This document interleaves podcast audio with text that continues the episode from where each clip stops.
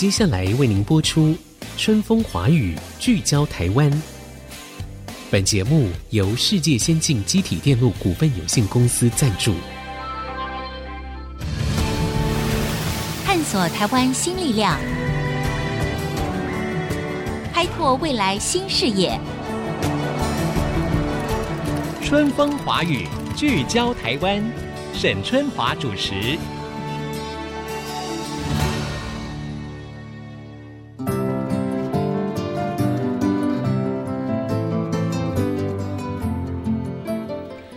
各位听众朋友，大家好，欢迎收听《春风华语》，聚焦台湾。我是节目主持人沈春华。诶，我们大家都知道说“民以食为天”嘛，哈，所以常常说“一日三餐，一日三餐”。那这个呢，对大部分人来说呢，比较伤脑筋的是在想说，诶，到底是要吃多一点还是吃少一点？要吃贵一点还是吃简单一点？哈。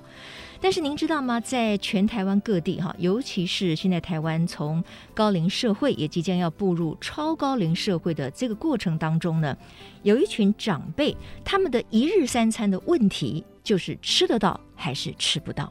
他们的选择没有太多啊，如果可以有一个温饱，有一个餐食可以来享用，对他们来说就是一个关键了哈。那尤其是呢，各位可能会想到，在疫情期间有没有很多的长辈根本就踏不出家门嘛？尤其是还有卧病在床的长辈，他们的处境就更加堪忧了。但是现在呢，有一群年轻人哦，他们看到了这个问题。那比较特别的是，他们是立足嘉义，从嘉义这个地方出发，然后现在他们要透过送餐的平台，致力让长辈们的生活呢可以更便利，三餐得以温饱。那这个社会企业呢，它取名为银色大门。就是说，为银发的长辈们开启各项的资源和便利的大门。所以今天呢，在我们节目当中，我们一起来关心这个主题，就是我们在进入了一个高龄化的社会之后，其实有太多的事情我们需要去照顾到我们的长者的哈。那也有很多的社会企业都加入了这个行业里面。那其中当然会遇到很多困难啦，但是他们也帮助公部门解决了很多的问题。今天在我们的节目现场的就是银色大门的共同创办人。兼执行长孙世山，世山你好，主持人您好，大家好。世山看起来就是很热情洋溢的哈。那我知道，其实你是在念大学的时候开始了从事志工，帮长者送餐这样的一个行动，对不对？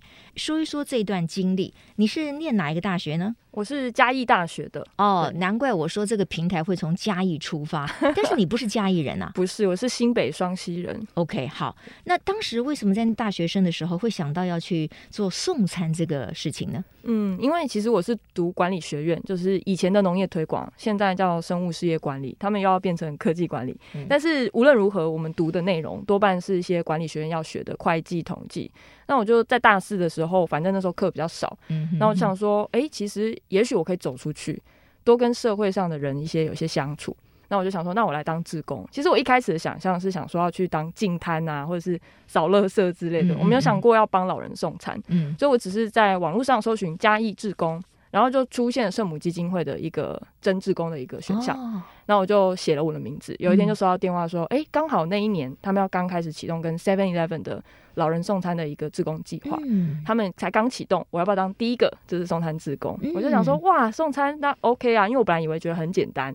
不过就是送便当，嗯、就送着送着才发现，哇，这不只是送便当，就是这个过程可能有很多的 detail 细节是需要去面对的，对，可能也会有一些困难，对不对？是。好了，所以你就这样开启了你的送餐的服务，对。那这个既然是志工，所以是完全是没有经费、没有费用的吗？哦，不会，其实现在志工还是会有一些车马津贴、嗯、，OK，那很好的，嗯嗯嗯，对。那所以当时你在做送餐服务的时候，也可以得到一些车马费。是，而且那时候可能因为有配合 Seven 的计划，其实我觉得他们的津贴啊，反而比一些普通的基金会还高一点点。如果是以一般的政府的送餐计划的话，他们就可能是一个送餐的时段，不管你送几个，就是拿一百块。哦，很少很少。一天我如果送个三五趟，也是一百。是，那这样子我觉得实在是很不合理，而且基本上会让有心要做这件事情的人可能都打退堂鼓。没错，或者是一开始他们很热血，哦、久了之后就哇负荷不来，因为油钱比你出去还贵很多。对对对。所以，可是当时我在参加 Seven 的时候，他们是以一户哦送一次为就寄一次这个给你的费用。对。那大概是多少呢？五十到八十块。我记得那时候好像是领八十块钱。OK，好。不过当然呢，这个绝对也是一种心意的表达哈。对于这个愿意送餐的志工的年轻人，是不足以 cover 他所花费的时间，甚至你说的交通费等等的哈。但是呢，这是一个我觉得是一个肯定，就表示也谢谢你帮我们做了这件事情。对，好。那我知道好像有个故事，就是说你在当这个志工的时候，你发现说，哎，送餐嘛，大概也没什么大不了。但是后来你因此救了一个阿嬷，是是，对，没错。哦，你要不要 说说这个故事？我听了也吓一跳。哦，其实就是那天送餐的时候，他就是我第一个个案。然后我都知道他十点半，那你第一个个案就这么刺激，啊、有没有被吓到？所以才会想说，哇，有这么严重，哦，是，是，是这样才会去深入了解，说原来不是只有我们发生这件，像台北的方里长啊，他也是遇过相似的事情。嗯、所以我就是那天我要送餐的时候，因为那个阿嬷她都拿了我的便当，要自己去洗肾，他在等我别人，他一定会在门口等我。结果我那天十点半去的时候，就发现，哎，他怎么没有等我？嗯，可是他门口那个三轮车，就是他的升降椅，并没有骑走。所以代表说他还在，嗯，可是怎么叫都没有人回应，所以我从旁边的窗户去看，发现他躺在床上都不动，哦，然后我就赶快叫社工，赶快叫医护单位这样子。那、嗯嗯嗯、后来他们就是因为有及时通报，对，所以他们才说他们有肝昏迷。哦，所以他是破门而入吗？因为那个阿嬷 没有办法起来开门吗？因为其实他们很多服务的个案，他们如果是有一些状况在的话，他们会建议他们不要锁门。哦、嗯，对对，所以也没有到破门而入这么厉害。哦 okay, 所以那阿嬷可能没有没有锁门。他没有锁门，但是你一个人可能也处理不了，我没有办法，我都会先通报，这个是正确的，因为你需要有专业的这个协助哈。对，结果相关的人员来了以后，就发现阿妈当时是肝昏迷呀。对，那如果没有人来救他的话，可能可能就会在家里离开就走掉了，对不对？啊，好，所以呢，他们就赶快去送医哈，然后及时的抢救回这个阿妈的生命。没错，所以那个时候可能对于孙世山来讲说，天哪！我这不只是送餐给老人一顿温饱而已，我可能还因此救了一个人的命，哎，对，对不对？所以这件事情也开启了你后来愿意再去长期做这件事情。没错，甚至觉得说，如果各地都有这样的独居长辈，嗯、我们没有去做到这个机制的话，会不会真的错过很多生命？这样子、，OK，好。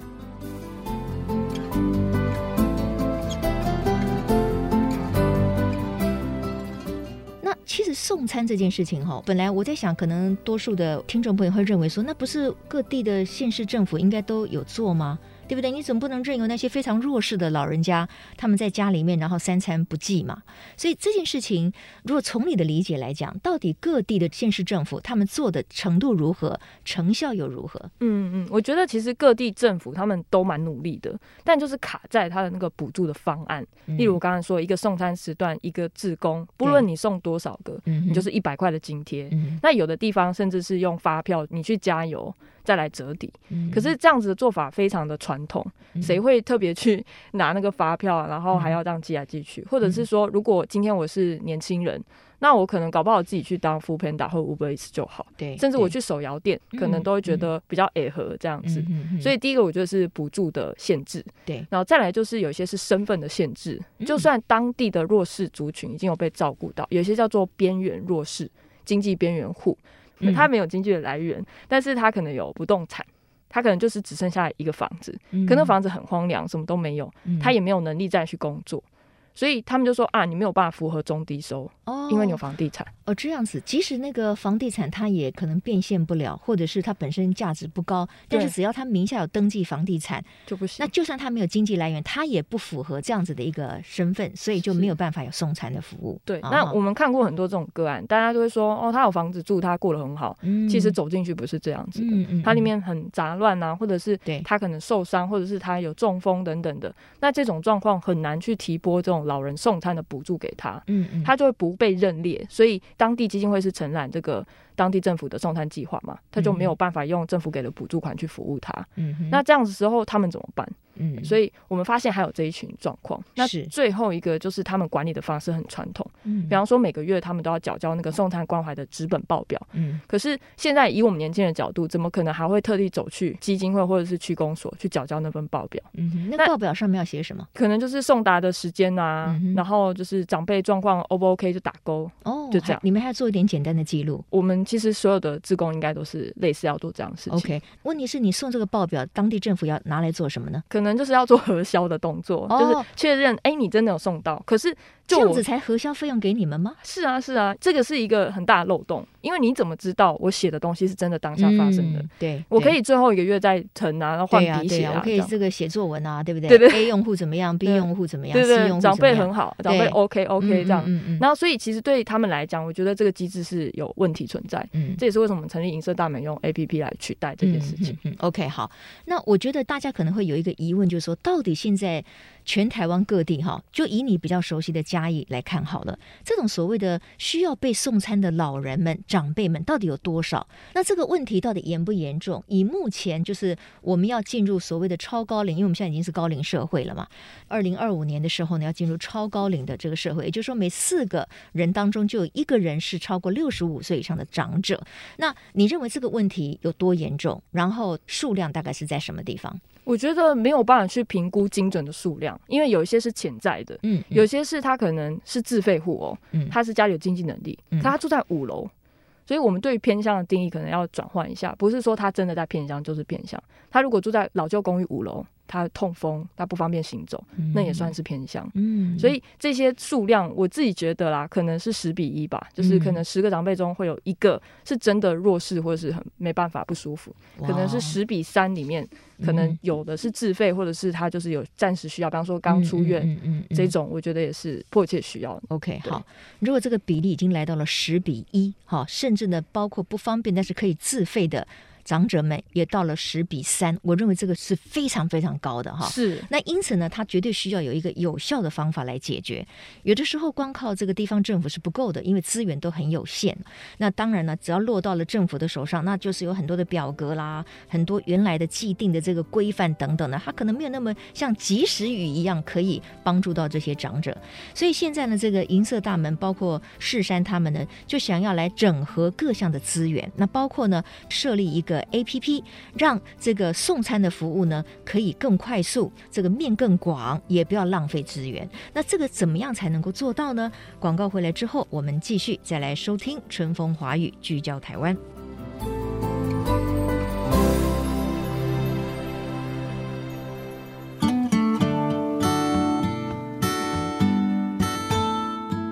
各位听众朋友，欢迎回到春风华语，聚焦台湾。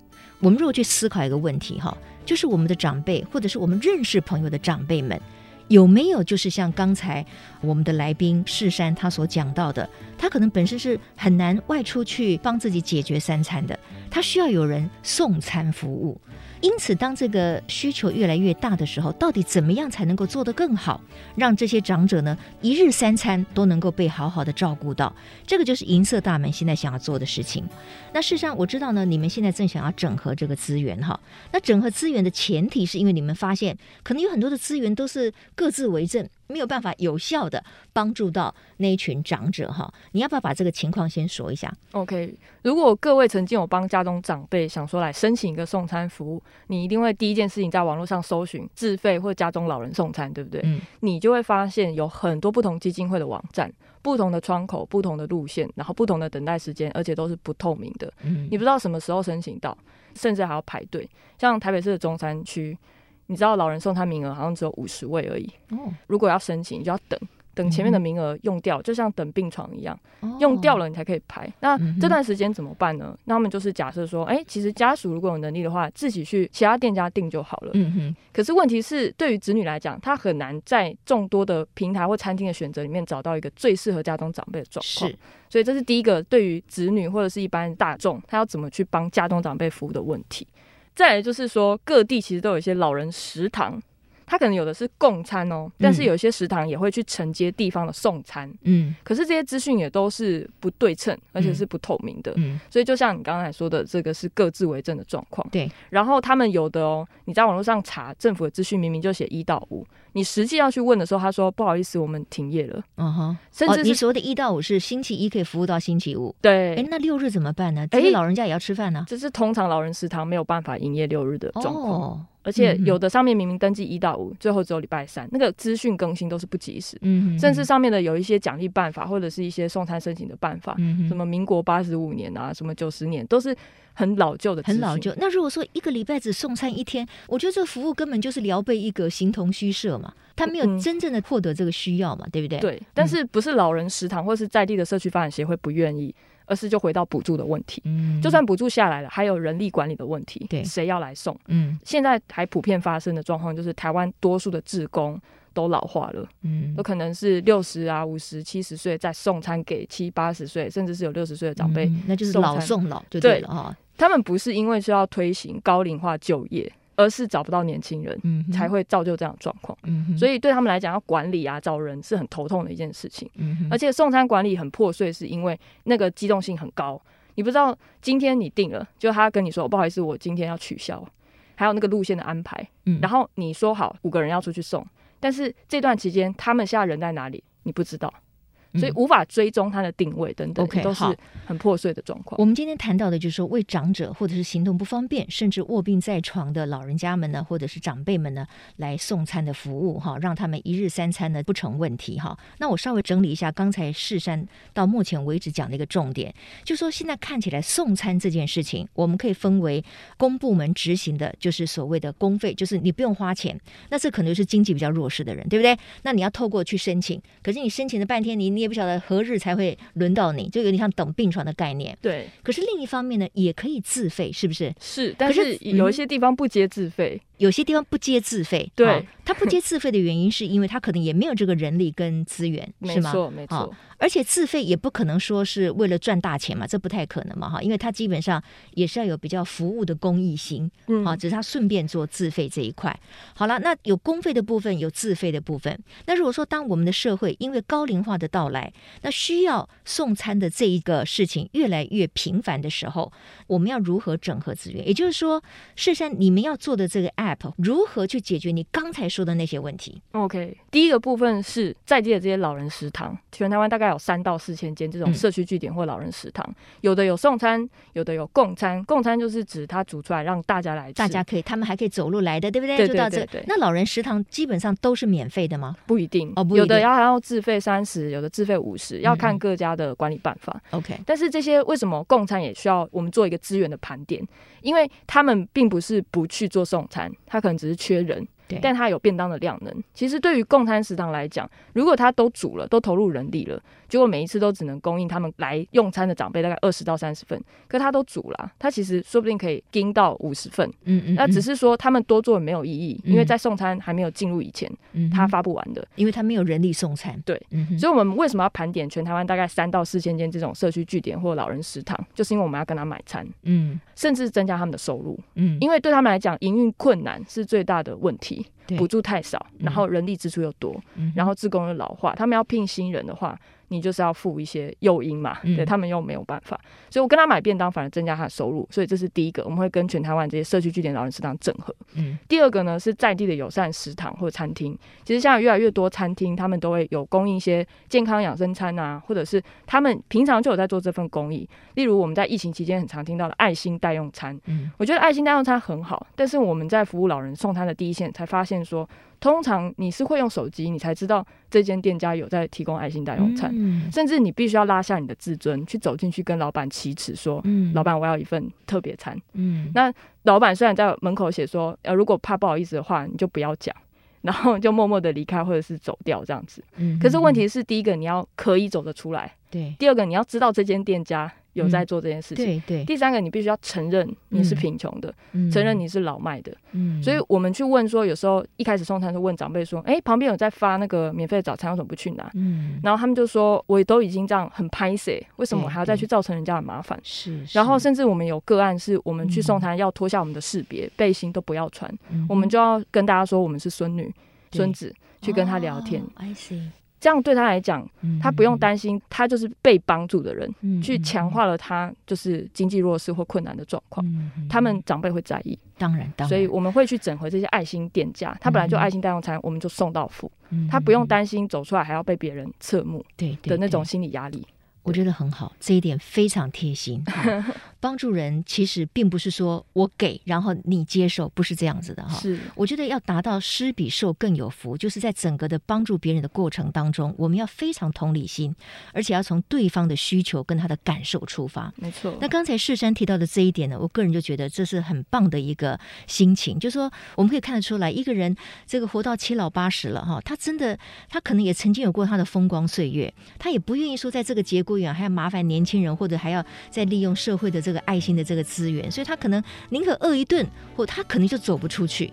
那我们要让这种心理的障碍消失，这才是能够达到真正为善，或者是说我们愿意帮助别人的心意。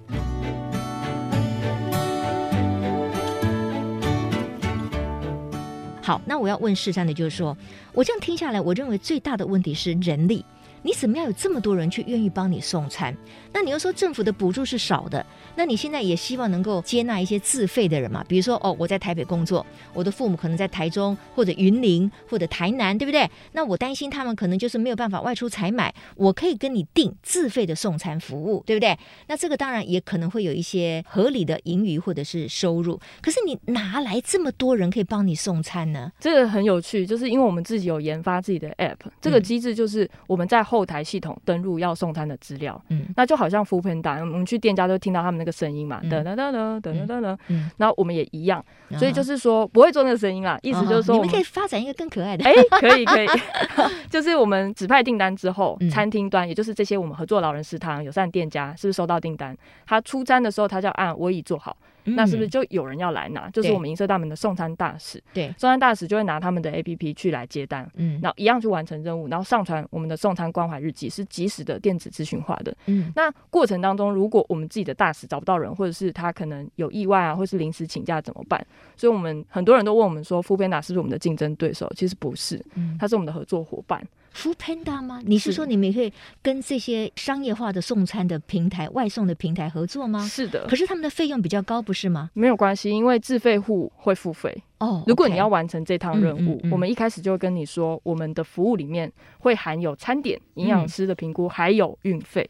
所以你是有负担的，OK？对，那那那他为什么不直接就跟这些外送平台叫餐就好？因为我们有一个送餐关怀日志回报啊，因为我们跟他合作，所以我们要求就是 foodpanda 底下他们有一个有点像外包的一个平台叫做 Panda Go，嗯，他们的人就会去完成任务，要上传这个报表，然后你要拍摄长辈今天的餐点，或者是他拿到照片，嗯，然后他要去简单勾选说长辈平不平安，就是把过去纸本的东西变得线上化。那同样的，就是说你怎么知道他他们写的勾的是正确的呢？我们后台会去检查啊。